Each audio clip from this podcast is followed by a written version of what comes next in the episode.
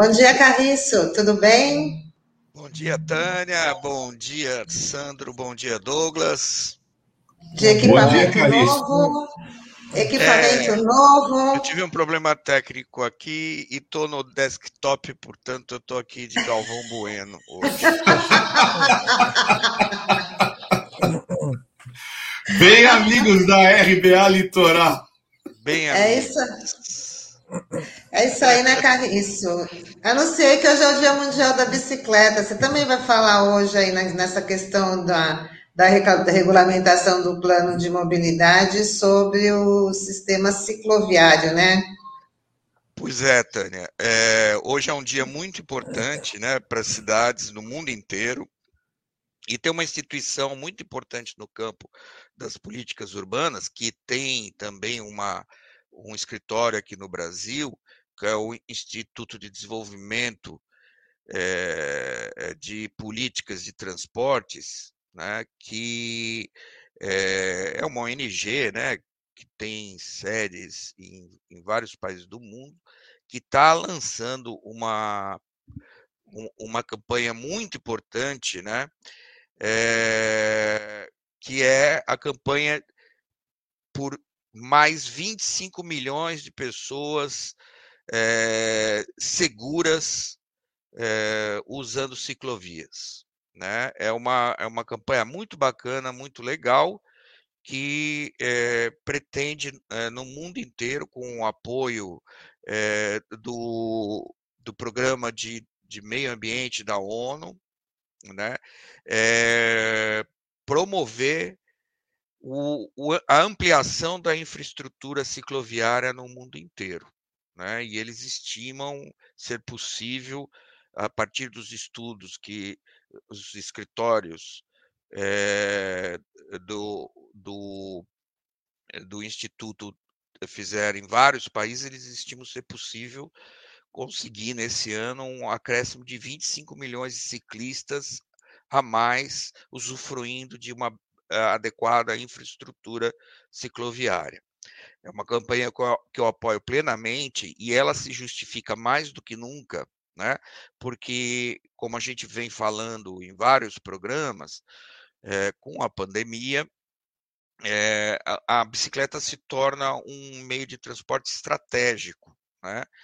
É, porque ela tem a vantagem de ser mais saudável, menos poluente e muitíssimo mais barata né, do que o transporte individual, e se você comparar com o transporte coletivo, né, que sempre foi estratégico em termos de política urbana, né, ela é muito mais segura né, para se defender do vírus. Né? É, então, pedalar mais do que nunca é, é algo importante para todas as cidades. E aí eu pergunto, como está Santos nessa história, gente? O que Santos está tentando Será que os gestores do município de Santos se atentaram para isso? Né? Eu queria ver aí se o Taigo nos apresenta um mapinha é, que eu, eu atualizei, é um mapa que saiu publicado na tribuna, né?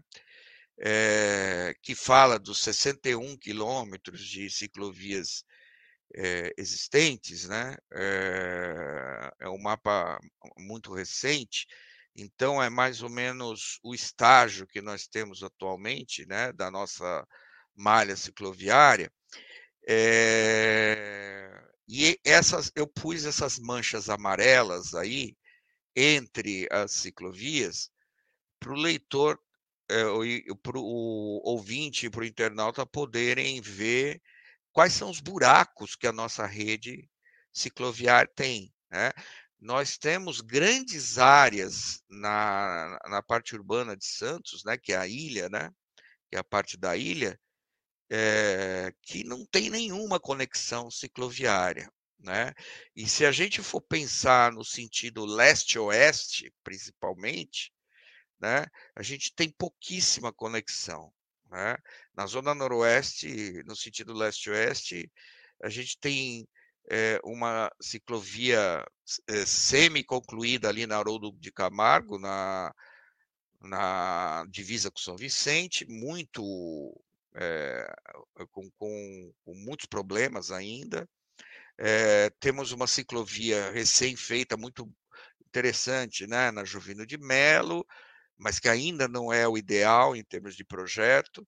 E na Zona Leste, nós temos a ciclovia da João Pessoa lá em cima, a ciclovia é, da, do eixo Francisco Glicério Afonso Pena e a ciclovia da praia. Nesses pontos intermediários, nós não temos nenhuma conexão. Então, nós temos uma série muito grande de bairros, né, como Macuco, Vila Matias, Jabaquara, é, Campo Grande, que se o ciclista quiser é, é, transitar de um para o outro, ele vai ter que enfrentar o trânsito cada vez mais selvagem. Né? Que tem um, um, um, perigo adicional agora na pandemia, que é a velocidade incrível dos motociclistas, né? É, então eu queria chamar a atenção para isso e é, lembrar aos nossos gestores que no plano municipal de acessibilidade e mobilidade urbana, que foi aprovado no final de 2019, está lá o compromisso de que é, o, nós teríamos que ter um plano cicloviário aprovado no meio do ano passado, no meio de 2020. O prazo para elaboração do plano era, era de seis meses. E eu apurei, gente, que ninguém está mexendo com isso na, na, prefeitura. posso estar enganado, mas as minhas fontes me informam que ninguém está mexendo com esse plano. Não há nenhuma é, é, menção a regulamentar o plano de mobilidade de Santos nesse, nesse aspecto. Né? É, e eu queria, por último, também lembrar que plano cicloviário não mexe só com ciclovia, né? mexe com toda a infraestrutura cicloviária, que é composta também estrategicamente por ciclofaixas, né? que são faixas pintadas no solo em vias de menor importância, mas que são fundamentais para fazer essas conexões transversais entre as ciclovias, coisa que não existe aqui em Santos. Né? Por exemplo, se você sai do canal 4 e quiser ir para o Gonzaga de bicicleta, você tem que se arriscar naquela Azevedo Sodré, que é eu já eu já presenciei inúmeros é, acidentes, né? E esse é um, uma rota é uma rota que muitos estudantes faz, fazem diariamente, né? É, e mesmo nos eixos principais há lacunas incompreensíveis, né? Eu não entendo porque até hoje a Conselheiro Nebias não tem uma ciclovia, se ela é muitíssimo utilizada por trabalhadores, principalmente trabalhadores do porto, né? O Canal 3 não, uma, não tem uma ciclovia.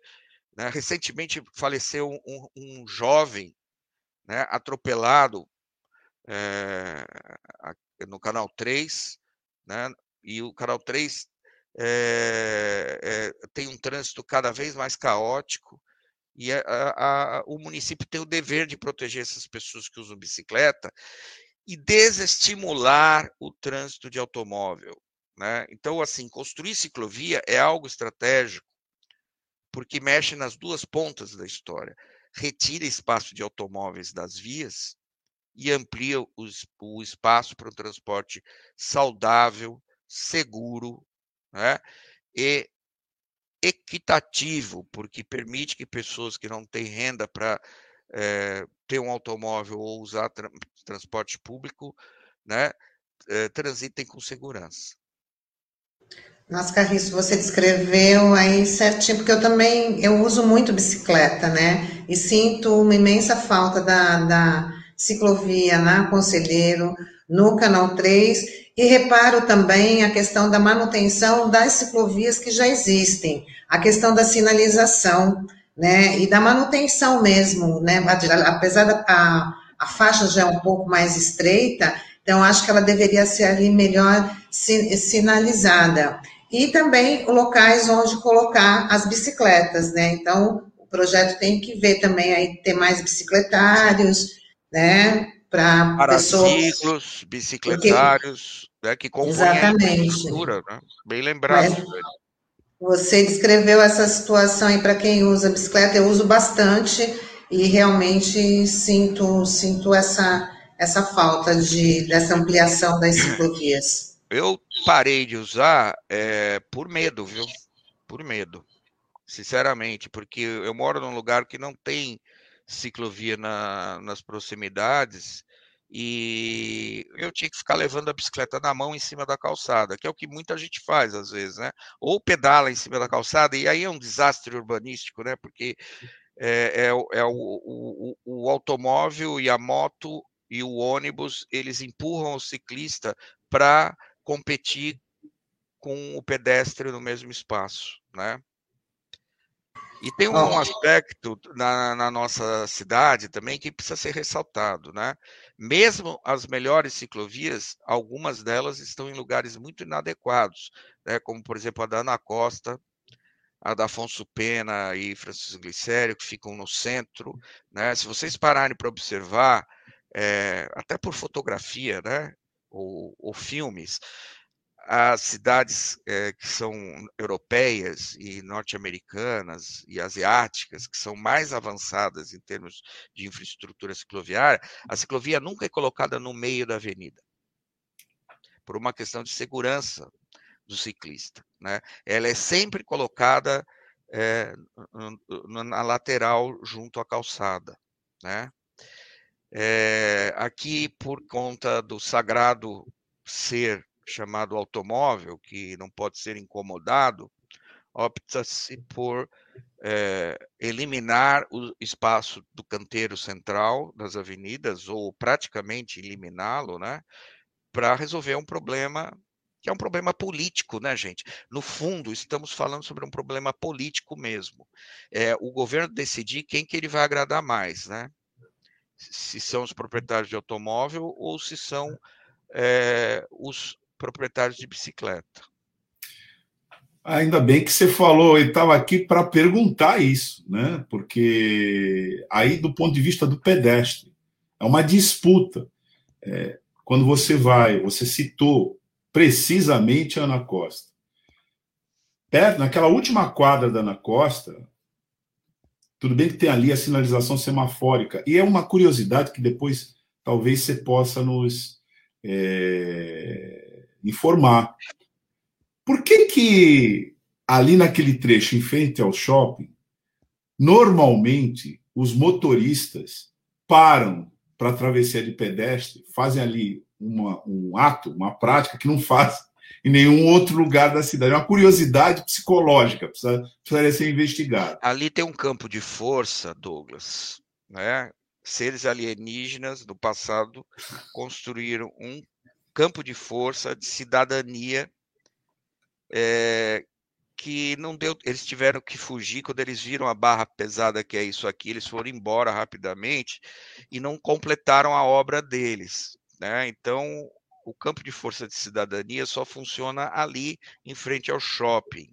Misteriosamente, é, é, o único lugar que eu conheço, você tem toda a razão, em que o motorista demonstra é, um mínimo de civilidade né, na disputa do espaço da, do sistema viário com o pedestre. É, o mesmo começou a ser feito agora no outro shopping ali do Gonzaga, né? Eles eliminaram aquele semáforo ah, da, da, Floriano Peixoto, né? Verdade. E, e, agora, e também gerou um burburinho danado ali, né? Enfim, tanto é que agora normalmente fica um agente da CET ali, né? Enfim. Assim, porque faixa elevada, né? Porque lá eles fizeram uma faixa elevada, né, Sandro? Faixa elevada aqui em Santos é rampa de lançamento. É rampa de lançamento. Né? Não sei, parem para observar, por exemplo, na Azevedo Sodré, porque lá tem, na Floriano tem um trânsito muito intenso, né? As pessoas transitam é, muito lentamente, então não dá para o foguete tomar impulso, né? Para atingir a estratosfera. Mas, por exemplo, você pega aquelas faixas elevadas, aquela faixa elevada que tem na Azevedo Sodré, naquele setor diferenciado da cidade, né? De gente muito chique. Oscar ali, Freire a, Santista. A Oscar Freire, né? Oscar Freire sem calçada, né?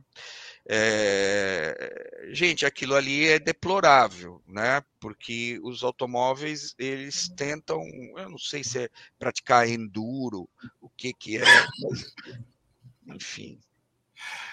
Não, é, é... Vamos registrar só o Luiz Cláudio que, que falou aqui, aproveitar que o Carriço está tá aí com a gente, colocar a interação dele, que ele fala bom dia a todos e todas, sou ciclista há muitos anos E as ciclovias de Santos são péssimas, a da Ana Costa chega a ser absurda.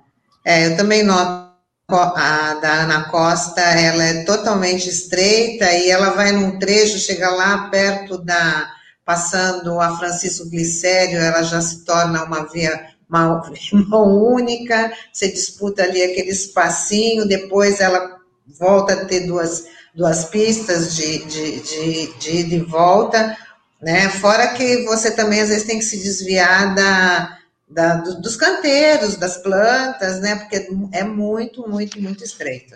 Olha, eu brinco, né? Enfim. né? Mas se a pessoa for obesa, ela corre o risco de perder uma parte do corpo quando ela para na faixa de pedestre é, lá no meio do canteiro central, porque o espaço para o pedestre ficar esperando o sinal abrir, abrir ali é muito estreito.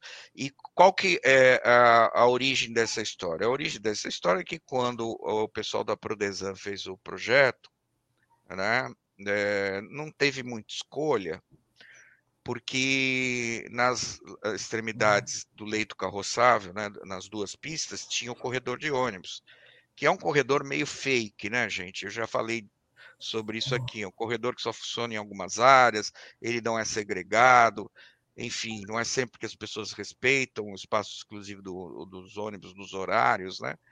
É, mas não teve outro jeito, eles tiveram que enfiar ali.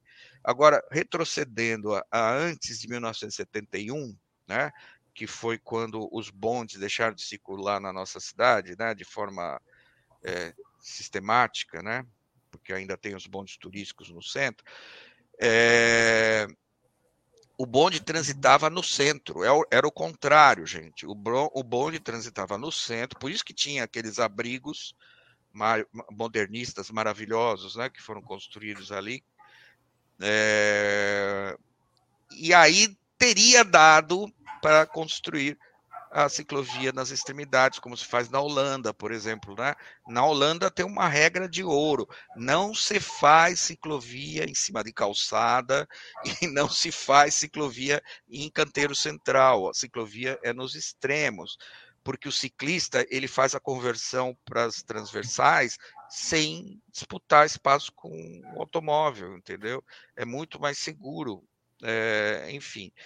É, então aí um desastre vai gerando outro, entendeu? A retirada do sistema de bonde, substituído pelo sistema de ônibus, aí vem um, um, um corredor de ônibus meia boca, e a solução é, né, todo mundo ficar apertadinho ali, porque no passado... E o ciclista correndo risco, né, Carriço? Exatamente. Ô, Carriço, ligadão aí pela participação de hoje, nesse Dia Mundial da Bicicleta. Carriço expondo aí as dificuldades do, do ciclista na nossa cidade, né? Que ninguém é, pensa... e, e, vamos lá, né, a gente pegar no tranco e vamos entrar na campanha dos 25 milhões né, de novos ciclistas com ciclovias seguras ao redor do mundo, né? Eu acho que Santos precisa fazer parte dessa campanha mundial, não é só do dia do desafio, né? É, precisa fazer parte dessa campanha mundial é, do Instituto pelo Desenvolvimento do Transporte, das políticas de desenvolvimento do transporte, que é associado à ONU nessa grande campanha. Está na hora de Santos e toda a Baixada Santista, porque a situação não é muito melhor nos outros municípios. Grande abraço. Obrigada, Carriço.